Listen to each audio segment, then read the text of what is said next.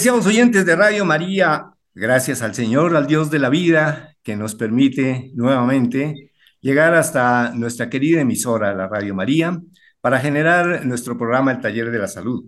Su servidor Gilberto Acuña Gómez, médico pediatra, tiene el gusto de llegar nuevamente hasta sus hogares para seguir haciendo las reflexiones que siempre hemos considerado de importancia para la familia, para su salud, para su buen desempeño alrededor de la gestión de su salud.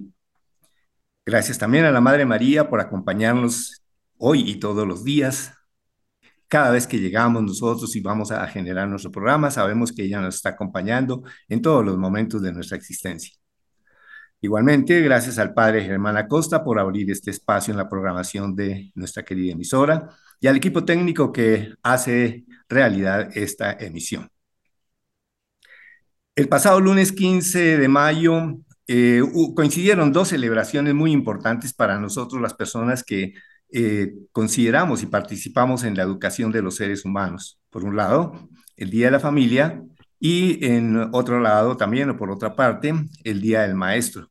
De paso, todavía una felicitación para todos los queridos oyentes que se, se dedican a esa noble labor de la enseñanza, de ser maestros, de la infancia, de la adolescencia o, en la edad adulta, que también los hay o hasta aún todos nosotros somos susceptibles de que haya alguien que nos enseñe.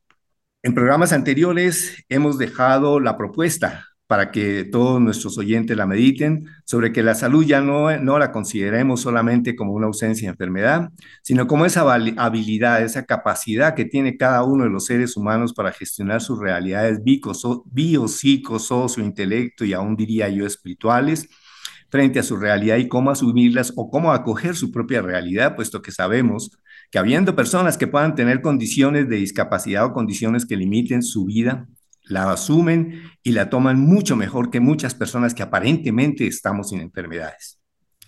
Bien, ahora nos da la oportunidad para que veamos otro aspecto que es importante, que es la educación. Y entonces, para ello, he invitado esta noche a la doctora Lina María Acuña Arango. Ella es médica egresada de la Universidad de La Sabana, maestría en asesoría familiar y gestión de programas para la familia, experta en afectividad y sexualidad humana, médica consultora en planificación familiar natural y naprotecnología. Gracias por tu generosidad para aceptar nuestra invitación. Muchas gracias por este espacio y poder compartir un poquito de este tema tan bonito que es eh, la educación. Entonces, Lina, por favor, en, en este espacio defínanos lo que consideras que es educación y qué y cómo educa la familia hacia la salud. Sabemos que el, ambiente de educación y los énfasis de educación son muchísimos y en general todo mundo pensamos es básicamente en lo cognitivo, en los saberes, que el niño sepa más, que sabe multiplicar, que tiene música, que tiene deporte, en esos saberes y habilidades y, desarrollo de aptitudes. Sin embargo, acogiéndonos a lo que también tú como médica y nosotros como médicos que ahora vemos la salud desde otro punto de vista, pues y con toda la experiencia que tienes en familia, nos des ese qué y cómo la familia hace que sus seres que crecen en ella asuman el concepto, no el concepto, sino vivan la salud dentro de estas realidades que hemos propuesto. Pues definitivamente también ese concepto de educación es mucho más amplio de lo que estábamos hablando ahorita, ¿no? Que usualmente pensamos en una educación que a veces digo yo como que llene el cerebro, pero no es suficiente. La educación, y de hecho también esto es muy importante, los primeros educadores son los padres. Eso es lo primero. Entonces, por eso el entorno familiar es tan importante. Y la educación se debe dar en todas las dimensiones de la persona, tanto en la dimensión física como en la emocional, en esa dimensión trascendente que es esa, esa capacidad propia del ser humano de, reconocerse como, como una persona y además trascender eh, en los otros. Entonces, de hecho, hablamos también de la, de la salud y de la educación relacional en este momento. Entonces, esa educación definitivamente trasciende mucho más el llenar solamente el cerebro de conocimientos y esa concepción amplia de la educación implica formar a un individuo que sea, pues, que sea maduro, que sea capaz de tener buenas relaciones, que tenga conocimientos, pero que también esté educado en su dimensión emocional y que se reconozca como un ser trascendente. Entonces, definitivamente el tema de la salud también aborda todas estas dimensiones, ¿no? No nos podemos quedar solamente en la, en la salud como la ausencia de enfermedad física, como estábamos hablando hace un rato, sino que la salud también es escenario, es ese escenario donde yo tengo una salud emocional, donde soy capaz de gestionar, de reconocer que hay situaciones y que en general las cosas me afectan y cuál es mi respuesta frente, frente a esos estímulos que yo tengo o esas situaciones concretas y que soy capaz de gestionarlas adecuadamente. La salud eh, eh, en cuanto a mm, qué pienso de mí, cómo veo las relaciones con los demás también, ¿no? Esa salud relacional a la que me estaba refiriendo. ¿Por qué? Porque la persona en esa maravillosa composición, la persona es multidimensional. Entonces sí tenemos que abarcar todas las dimensiones. Y definitivamente, como decía anteriormente, la familia es la primera educadora. Entonces, cuando al interior de la familia, eh, la familia es capaz de reconocer que eh, el niño, el adolescente o el adulto requiere o tiene unas necesidades en cada una de estas dimensiones, pues podemos educar en, en ese sentido y tener un individuo saludable, que no quiere decir que no tenga dificultades, sino justamente que es capaz de reconocer que hay una dificultad y tener los recursos para superarlo. Entonces, finalmente, ese, ese, ese sería el ejercicio. Y el ejercicio se hace porque, porque primero se da ejemplo y luego porque también se va apoyando a, esa persona a la que se quiere educar en las diferentes necesidades que tenga, ¿no? O sea, inicialmente, pues sabemos, ¿no? En esos primeros momentos de la vida son manifiestas esas necesidades físicas, pero ya sabemos también que son supremamente importantes. Esa atención a las necesidades físicas nos va a educar desde el punto de vista emocional y relacional, porque el contacto físico y el contacto físico que tenga el recién nacido con su mamá en esos primeros momentos con su papá genera eh, una serie de hormonas y neurotransmisores que le van a permitir a ese niño sentirse satisfecho y por tanto eh, posteriormente tener una, una mejor salud. Entonces, pues sí, definitivamente eh, eso, creo, creo que lo más importante es uno reconocer que la familia es la primera educadora en todos los, en todos los ámbitos y eh, reconocer que la salud sí debe estar, estar em, vista desde todas las dimensiones eh, de la persona. Por tanto, es necesario que todas las necesidades en esas diferentes dimensiones sean atendidas para que podamos decir que, que realmente la familia está respondiendo ante esa necesidad de educación frente a la salud. Y considero que debe ser importantísimo que demos ejemplos. Si yo cuido, me cuido física, intelectual, social, espiritualmente, eh, como padres, seguramente que los hijos en el proceso de, su desarrollo van a aprender a hacerlo sin necesidad de estar dándoles clases teóricas sobre salud. Exacto, la educación en el contexto de la familia, en el, eh, en el contexto doméstico, es mucho por el hacer, incluso más que por el decir, ¿no? O sea, siempre hemos oído también lo mismo, ¿no? La cantaleta, eh, eh, todo eso que decimos entra por un lado y no tiene tanto efecto a diferencia de eso que nosotros hacemos, porque desde el punto de vista de la neurobiología podríamos decir que ahí actúan esas neuronas en espejo que son las que nos permiten ir imitando.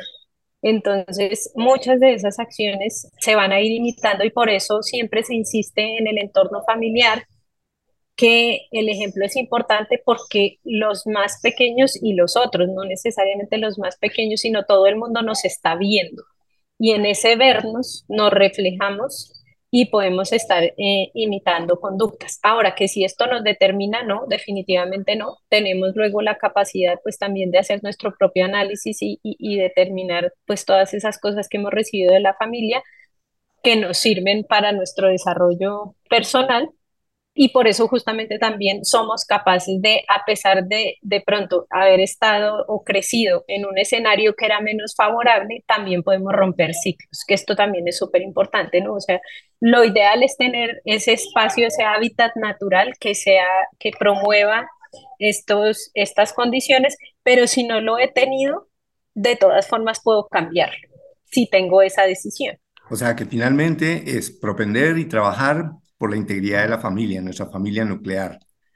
Cuando no es, se presenta esta familia nuclear, que es la ideal, pues de todas maneras seguir creando esos espacios de afectividad, de buen ejemplo, de expresiones amorosas, de estar dando eh, todos los días algún ejemplo de cómo nos cuidamos nosotros también, sin estar necesariamente que esto se vuelva una clase de, salud dentro de la familia, porque sabemos que la educación de la familia es informal, no es de ninguna manera, es propositiva, pero no tiene un manual que diga uno eduque así, así, así, no, es espontánea, ¿no es cierto? Pues es un mensaje para nuestras familias, por favor, doctora Lina, con respecto a este aspecto tan importante de la familia como educadora y como educadora en salud. Pues eh, definitivamente que lo primero, lo primero es el ejemplo, ¿no? Eh, en cuanto a la salud física como tal, cómo se alimenta la familia, si hacen o no actividad física, si cuidan el descanso, pues eso eh, se va a ir viviendo. Entonces, poco a poco se va a alcanzar, digamos, desde ese punto de vista de la salud física, pues esta condición de, de salud, de buenos hábitos y demás. Igual ocurrirá con la salud emocional y con la salud relacional en la medida en que somos capaces de reconocer las emociones, gestionarlas, validarlas.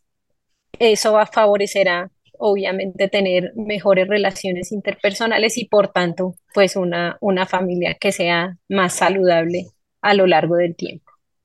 Gracias, doctora Lina María Cuña, por los mensajes para nuestros apreciados oyentes. Mil gracias y siempre estaremos aquí con los micrófonos abiertos para sus enseñanzas. Muchas gracias a ustedes.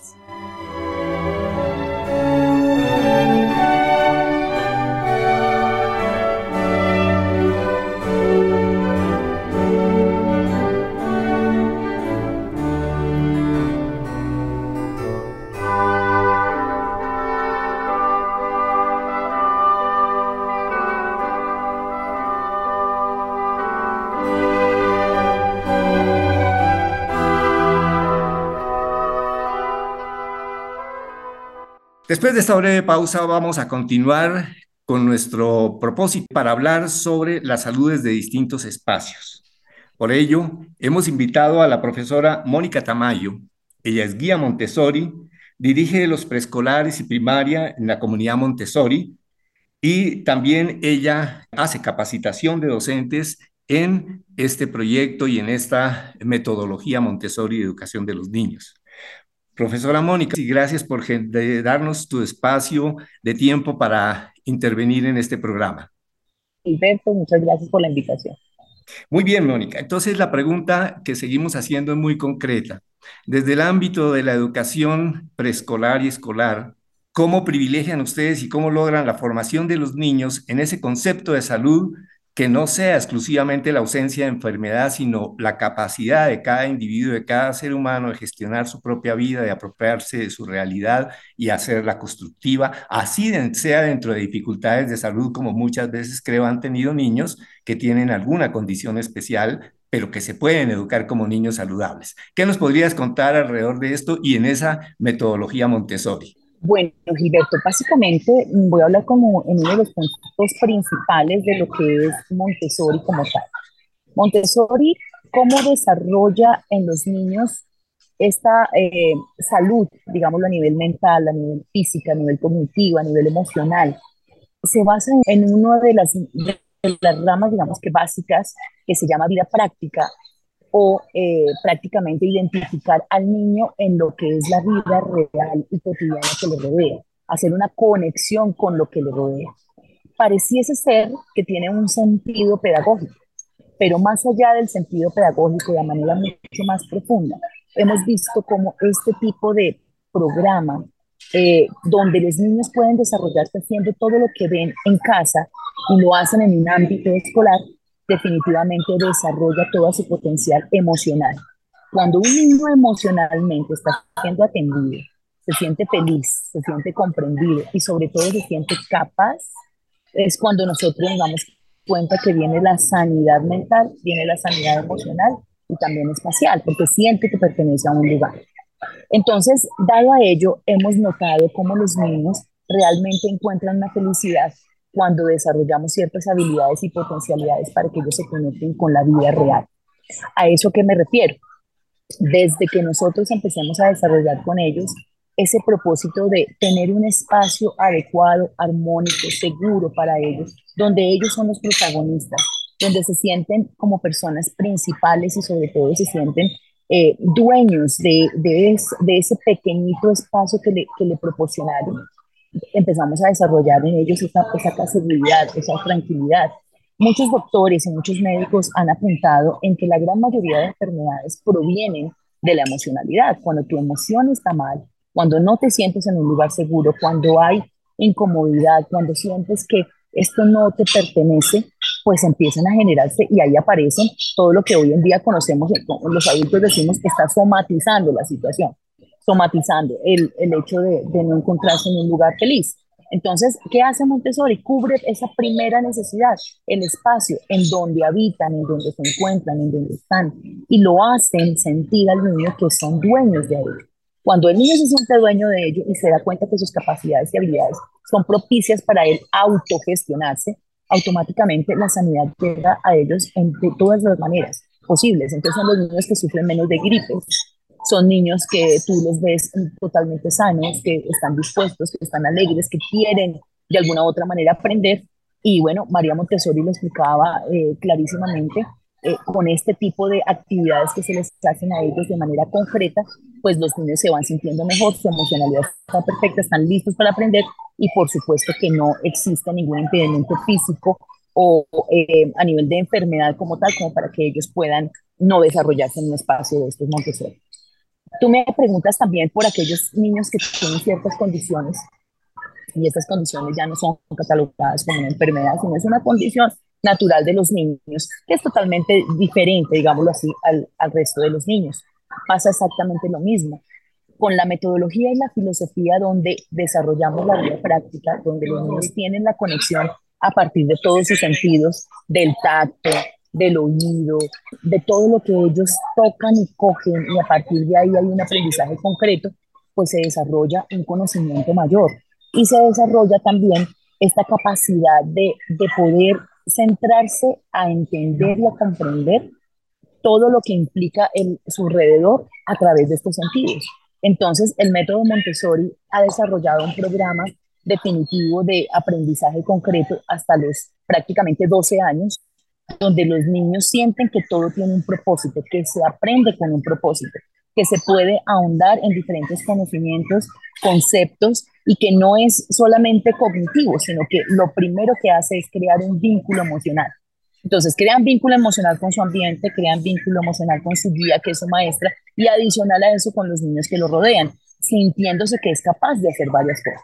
Entonces, nosotras tenemos en, este, en esta metodología ciertas presentaciones donde nuestras guías presentan un material específico a los niños de acuerdo a un currículo específico también, de acuerdo a una edad, de acuerdo a un ambiente, y a través de él el niño va entrando desde el proceso del conocimiento, va comprendiendo más, pero a la vez va desarrollando esos sentidos, va aflorando en ellos todas esas habilidades y potenciales, potencialidades, y es allí donde ya se siente capaz, donde ya podemos hablar de una normalización en un ambiente donde ya podemos hablar de unos niños capaces que están haciendo, están teniendo sentido a lo que, a lo que les están ofreciendo cada día y se alejan totalmente de esta parte abstracta que no son todavía capaces para identificar y entonces es, es, es a lo que llamamos nosotros la educación tradicional, porque no se centra solamente en un tablero y en conceptos abstractos que ellos todavía no tienen la noción de comprender, sino es algo concreto y a través de esa parte concreta,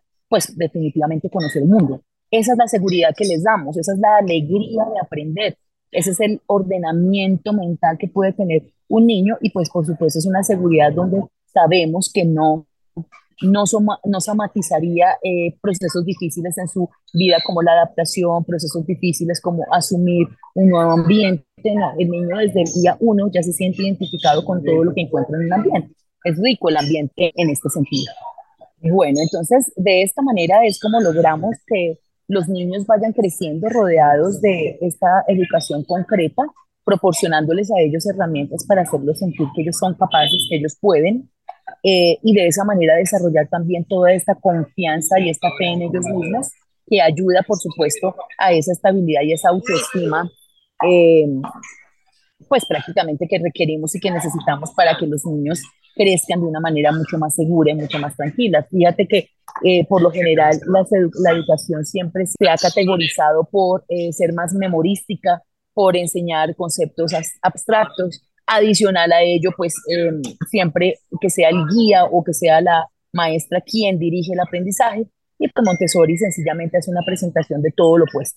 Aquí es el niño quien es el protagonista del aprendizaje, la guía, como su nombre lo indica, es quien guía al niño por ese aprendizaje y le da las eh, herramientas y los recursos necesarios para que él solito pueda tener un autoaprendizaje con un direccionamiento docente, es prácticamente lo que hacemos nosotros en Montessori. Es ahí, desde ahí donde vemos que viene la sanidad mental, es desde ahí donde vemos la salud de los niños, cómo se regula y bueno, desde ahí protegemos. Adicional a ello, pues eh, digamos que tienen mucho movimiento motriz. Ellos se encuentran con las gallinas, se encuentran con los conejos, se encuentran con los animales de la granja. Diariamente tienen un propósito, no solamente para su cuidado, sino como también nos proveen esos animales a la comunidad cierto beneficio y se hacen dueños de ello. El contacto mm, con la naturaleza, constantemente ese, ese contacto con ello, con la naturaleza hace que el niño también crezca en un ambiente sano, que no sea también un ambiente donde está lleno de, de ladrillos, sino que sea un ambiente abierto donde el niño se identifica con todo su alrededor y saber que tiene un propósito importante en la vida. Entonces, pienso que esos son como los lugares sanos, saludables, que no son necesarias las hiper, eh, mega estructuras para enseñar, sino por el contrario, entre más los acerquemos a lo que es la vida real y les ayudemos a tener las habilidades, destrezas eh, que los niños requieren, pues logramos definitivamente no solamente un buen aprendizaje, sino buenos seres humanos y unos seres también muy saludables. Diríamos que abandonando, pensando, bueno, que la educación en la familia es informal y que a nivel de la escolaridad es formal, pero a mí me parece que la propuesta aquí es realmente, entre comillas, relativamente informal y muy ecosistémica, ¿es correcto? Tiene que ver mucho con el ecosistema, tiene que ver mucho realmente con la familia y en el trato del uno a uno, comprendiendo que las familias no todas son iguales, comprendiendo que son familias de muchos colores, de muchos pensamientos, de diferentes creencias, y es eh, prácticamente una educación donde lo consideramos en el uno a uno, muy demasiado, demasiado cercana y demasiado personalizada, porque es la manera como podemos llegar a abordar no solo a los niños, sino hacer que nuestra metodología se convierta en nuestra filosofía de vida, que las mismas familias puedan también permearse de lo que significa ello y saber que no solamente el camino de un tablero y un pupitre es la única elección para que los niños puedan aprender. La educación en este momento está cambiando, está girando mucho y vuelve a aparecer los esquemas de la escuela nueva, vuelven a aparecer bastantes metodologías donde el niño es el más importante y es el, cual eh, exige un aprendizaje al cual nosotros como adultos debemos estar preparados para acercarnos a él. Mónica, muy brevemente, ya para finalizar, ¿Qué impacto pudieron ustedes observar eh, con respecto a la pasada pandemia y ese aislamiento social que tuvieron los niños? ¿Qué impacto observaron y, bueno, cómo lo han logrado resolver las posibles secuelas que hayan encontrado? Muy grande. El impacto post-pandémico ha sido supremamente grande porque encontramos niños que, por supuesto, mm, hicieron una regresión a su desarrollo. Eh, niños que estuvieron muy encerrados, niños que no tuvieron el suficiente movimiento, niños que tuvieron dificultades también económicas cara al desinterés. Eh, son niños que se están volviendo a reencontrar, ¿no? Y gracias a Dios el ambiente que les proponemos, eh, dado a que tenemos espacios grandes, abiertos de naturaleza, de animales, donde pueden correr, saltar, ya no deben tener tanto silencio en ellos, sino que es permitido el movimiento, como nos lo indica Montessori, bueno, son niños que se están hallando consigo mismos y estamos recuperándolos. No te niego que si hubiésemos hecho un barrido cara a terapia ocupacional, yo creo que el 90% de los niños serían los perfectos candidatos. Pero lo lindo de Montessori es que definitivamente solo con, el, con ofrecer el espacio natural ya tenemos una sanación, ya tenemos una solución a, esa, a, esos, a esas condiciones y qué mejor medicina sino estar en toda la parte natural que nos entrega Dios para poder desarrollar. Así que es así la manera como lo hemos venido combatiendo y bueno, ya se están reencontrando, que es lo más importante. Porque esto me hace acordar que en los días pasados que dialogábamos alrededor precisamente del concepto de salud eh, con un colega, hablábamos que una de las cosas en cuanto se encuentra la solución en la coherencia y en, la, en el estilo de vida es hacer visible lo visible. Él, él, hacía mucho énfasis en eso y me parece que lo que Mónica nos está enseñando en este momento es como eso, hacer visible lo visible. Ya tenemos un problema, lo estamos afrontando, lo vamos a visibilizar, pero no para quedarnos en él, sino para resolverlo. ¿Es así? De acuerdo, de acuerdo, sí. Y teniendo la fe en que el mismo niño lo va a a su tiempo, Gilberto, porque es que nosotros en el afán, como padres de familia, de resolver los, los problemas que se nos van presentando en la inmediatez, entonces ahora no los encerramos solo en, el apartamento, sino que ahora nos ponemos a hacer terapias en consultorios cerrados, donde estamos haciendo esfuerzos con ellos sobrehumanos. El mismo niño se está sintiendo acorralado y realmente no estamos nosotros viendo, como lo decía tu colega, no estamos viendo eso que es que está allí y que no lo estamos usando. ¿Y qué es su naturaleza? Su manera de ser, de cómo concibe la vida y darle poco a poco aquello que se le robó durante estos dos años de, de pandemia, pero como un proceso, como algo de espacio, como algo donde escuchamos lo que quiere el niño y le ofrecemos un ambiente mucho mejor planteado, que es al fin y al cabo su naturalidad, es lo que le rodea. Eso yo pienso que es como el ambiente que más beneficio trae para ellos. Pues, profesora Mónica Tamayo, muchísimas gracias desde esa visión de Montessori, las enseñanzas que nos ha dejado con respecto a la educación de los niños, en esa educación que ya es formal, pero decíamos que se torna y que es mucho mejor verlo como desde entre una informalidad muy propositiva, muy bien orientada, muy bien guiada a ese desarrollo de la individualidad de cada ser humano en su propia existencia, en sus propias dimensiones, ¿de acuerdo? Así es, gracias Gilberto, de verdad, por esta oportunidad y de verdad creamos en los niños y creamos en que ellos solitos son los mejores sanadores del mundo, se autosanan y sanan a los demás. Gracias por ese mensaje. Bueno, pues muy buena noche para la profesora Mónica y gracias por su generosidad este tiempo. Gracias.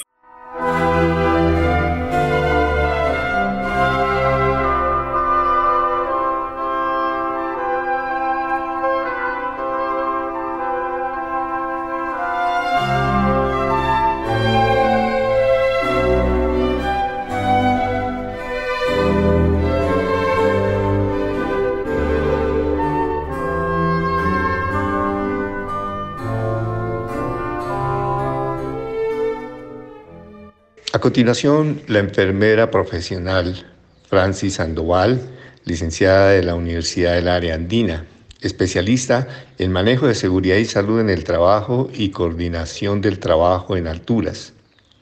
Actualmente se desempeña como enfermera del Sistema de Seguridad en Salud del Liceo Cervantes Norte.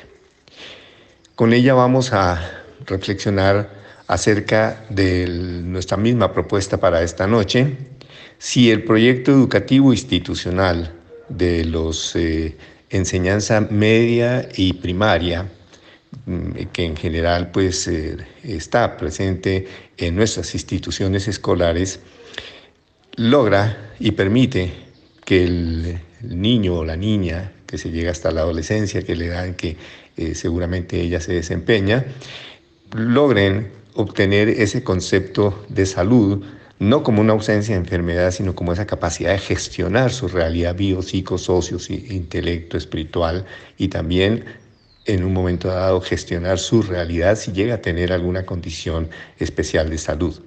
Muchísimas gracias a la enfermera Francis Sandoval por atender a esta pregunta. Buenas noches a todos. Hoy en día se sabe que la manera más eficaz de promover la salud de los niños y adolescentes es mediante la educación Por eso nosotros o nuestros estudiantes pasan la mayor parte de nuestros centros educativos y por consiguiente nosotros tenemos que realizar programas y estrategias para dirigirnos a esta población. En este sentido, pues nuestra misión es de brindar un medio ambiente saludable que, que, fomente la salud, la participación, la educación física, la recreación y el deporte, orientado también a los servicios alimentarios y a la salud escolar, con el buen uso del tiempo libre. Todas estas estrategias tienen como objetivo que los niños y adolescentes desarrollen siempre sus actitudes, valores y conductas y que eso nos garanticen unas condiciones de salud y de aprendizaje con una buena calidad de vida. Y para esto nosotros manejamos tres pilares, la alimentación saludable, el cuidado personal y la actividad física que tienen nuestros estudiantes. Eso es muy importante para su salud deberíamos sí enfatizar en este proceso y en este nuevo ciclo la salud mental de ellos, tanto en la adolescencia como en la primaria. Cuando se mencionan estos tres pilares, va unida siempre con la familia. En la alimentación es de vital importancia comer siempre en familia van adquiriendo todos esos hábitos alimenticios. El cuidado personal va también unido a ellos porque es desde las prácticas que inician desde su crecimiento hasta sus edades actuales y en las actividades deportivas es donde la familia patrocina o apoya a cada uno en sus talentos y habilidades para que sea un conjunto y un trabajo en equipo.